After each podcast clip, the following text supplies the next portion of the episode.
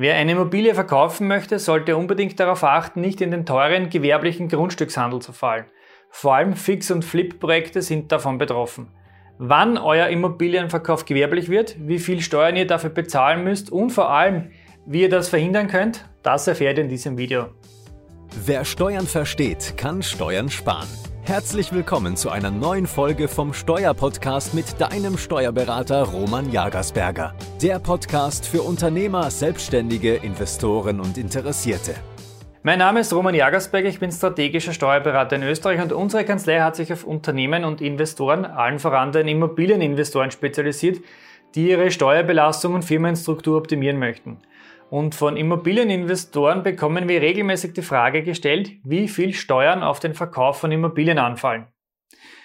Um diese Frage zu beantworten oder um diese Frage beantworten zu können, muss einmal geklärt sein, wer überhaupt der Verkäufer ist. Das ist eine sehr wichtige Frage.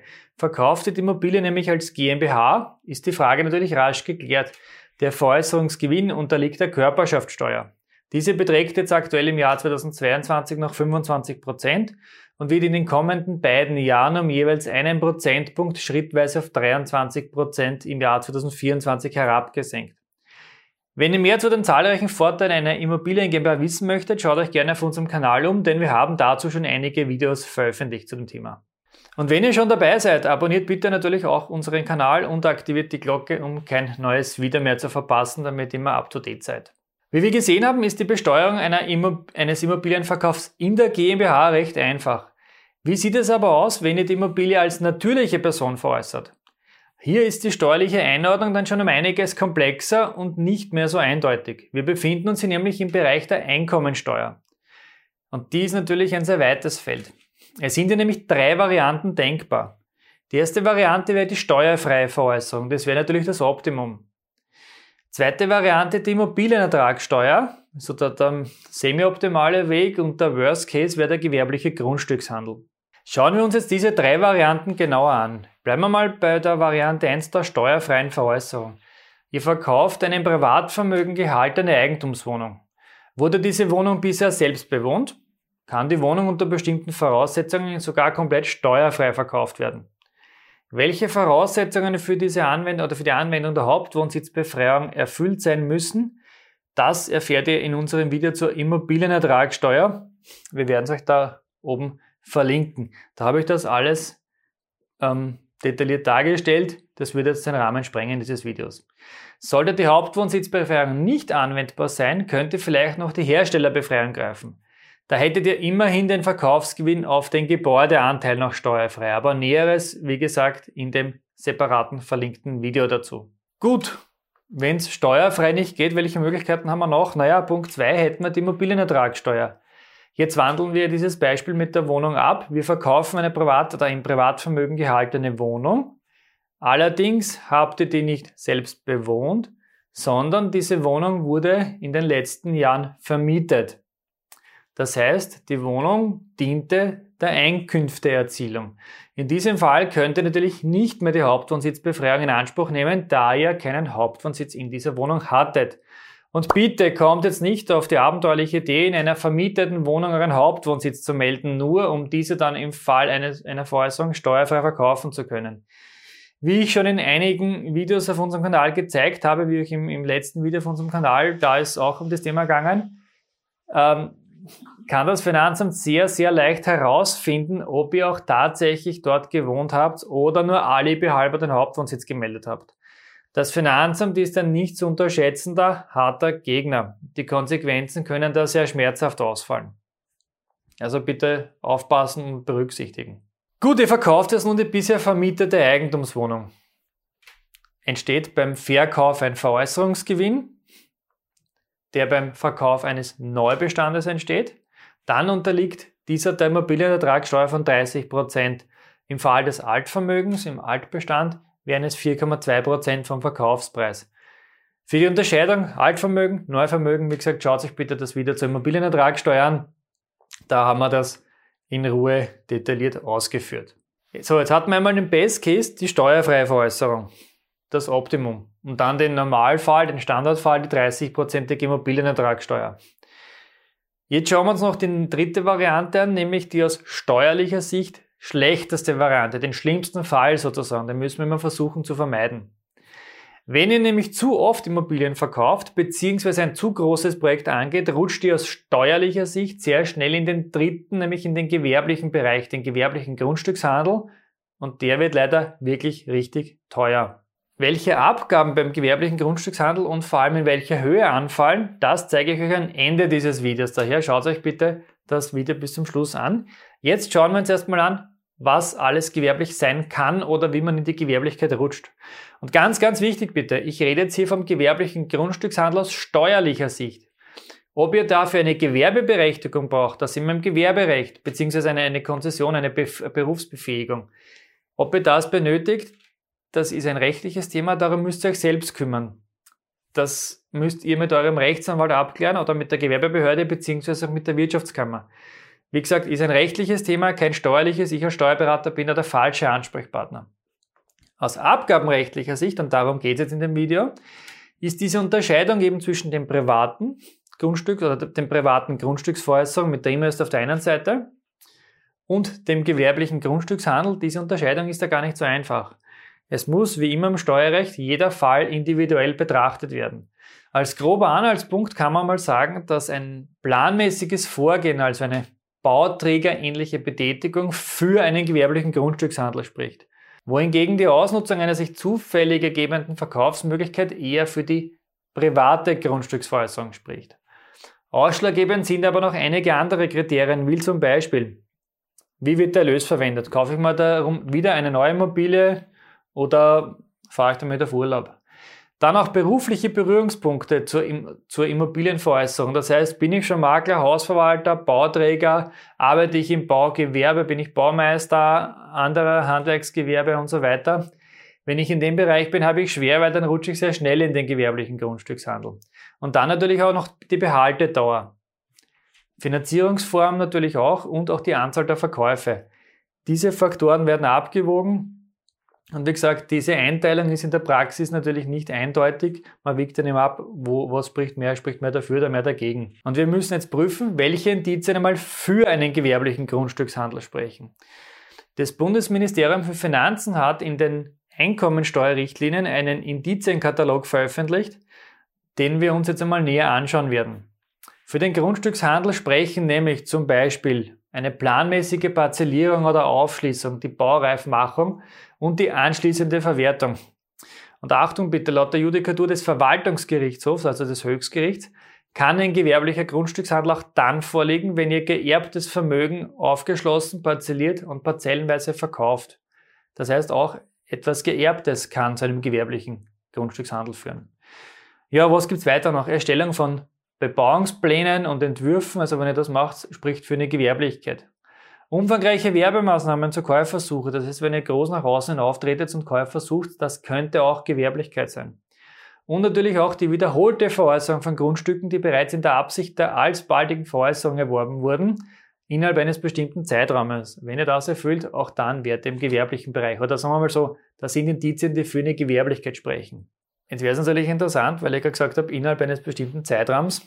Was versteht man unter einem bestimmten Zeitraum? In den Einkommensteuerrichtlinien gibt es natürlich dazu keinen genauen Zeitraum genannt, weil sonst wäre sehr einfach. Der VWGA hat bei einem Fall, bei dem der Verkäufer eine berufliche nahe Beziehung zur Immobilienbranche hatte, in dem Fall war es nämlich ein Immobilienmakler, bereits zwei Verkäufe innerhalb des Zeitraumes von zwei Jahren als gewerblich angesehen. Könnte man davon ausgehen, wenn ich nicht in der Immobilienbranche bin, wäre das kein Problem, ist nicht ausjudiziert, können wir nicht sagen. Aber in dem Fall war es so, zwei Verkäufe innerhalb von zwei Jahren war schon ein Problem. Wie das dann in eurem Fall wäre, ist natürlich in eurem Einzelfall nach dem Gesamtbild der Verhältnisse zu entscheiden, wie es so schön heißt. Das Bundesfinanzgericht hat da auch schon etwas dazu entschieden.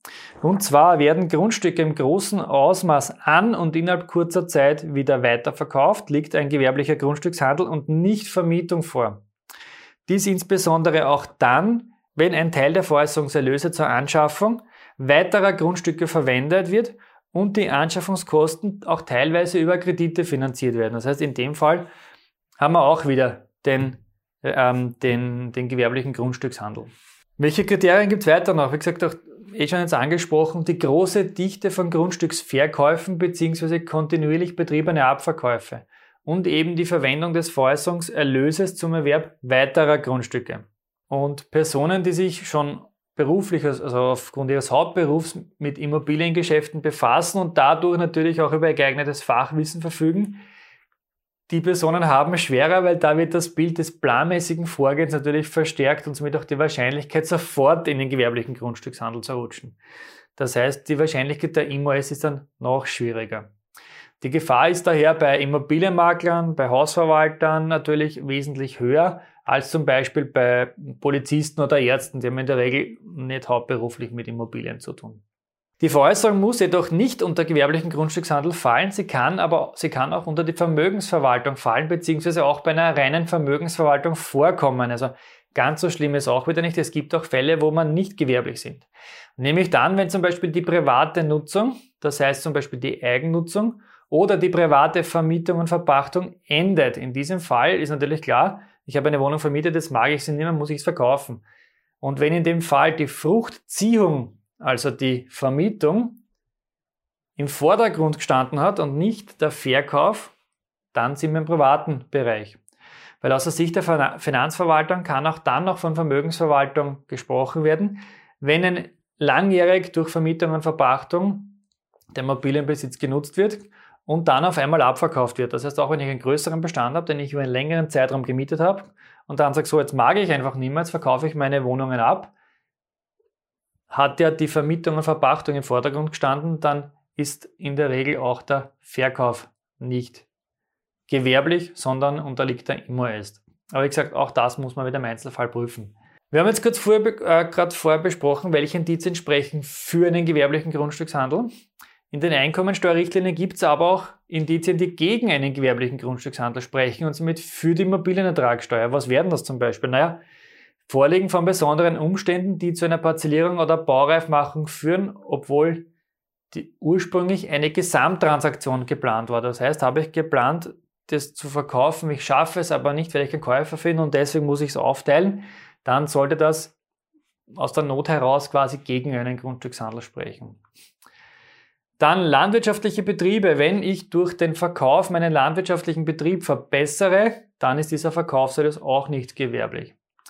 Und gegen die Gewerblichkeit spricht auch dass, äh, der, der fehlende Einsatz von Fremdkapital, das heißt hauptsächlich aus eigenen Mitteln finanziert, wird eine Gewerblichkeit eher nicht angenommen werden. Umgekehrt heißt es natürlich, habe ich alles fremdfinanziert, tue ich mir schwer. Noch dazu, wenn ich die Fremdfinanzierung sehr kurzfristig angelegt habe, dann sage ich ja schon gewissermaßen, dass es gewerblich ist.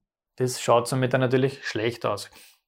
Und auch ein mangelnder zeitlicher Zusammenhang zwischen der Parifizierung und dem Verkauf. Das heißt, bei einer Länge ähm, liegt da mehr Zeit zwischen drinnen, kann man auch vom planmäßigen äh, Vorgehen auch nichts versprechen.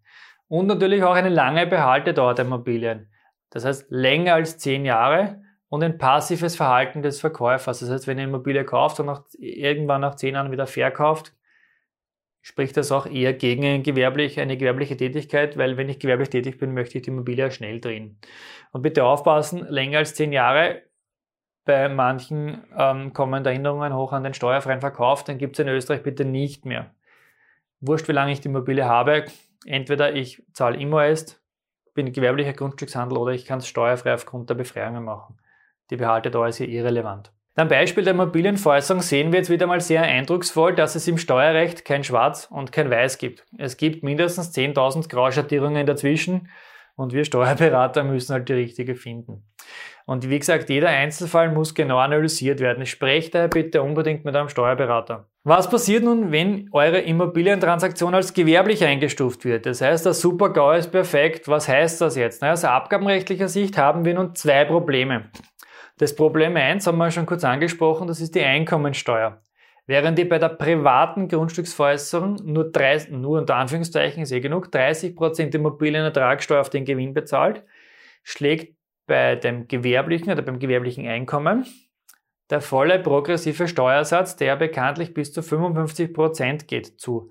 Ihr zahlt somit um rund 20 Prozentpunkte mehr Steuern auf denselben Gewinn.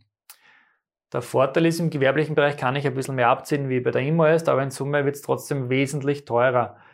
Und nicht nur die Einkommensteuer wird fällig, wir haben auch noch ein zweites Problem, nämlich die Sozialversicherung. Einkünfte als Gewerbebetrieb unterliegen nämlich auch der Sozialversicherungspflicht nach dem GSVG. Ihr müsst somit auch die Beiträge von rund 25 Prozent an die SVS bezahlen, bis zur Höchstbeitragsgrundlage, bis zu dem Deckel. Wenn wir nun die Einkommensteuer und die Sozialversicherungsbeiträge abziehen vom Veräußerungsgewinn, naja, dann bleibt nicht mehr viel übrig. Wenn ihr die Gefahr der steuerlichen Gewerblichkeit und deren Konsequenzen reduzieren möchtet, sprecht bitte unbedingt mit eurem strategischen Steuerberater, um die für euch passende Lösung hier zu finden. Wir haben dazu ein paar Ideen parat, wie ihr das umgehen könnt und wir würden euch gerne dabei unterstützen. Wenn euch dieses Video gefallen hat, gebt uns wie immer bitte ein Like und wir sehen uns wieder im nächsten Video.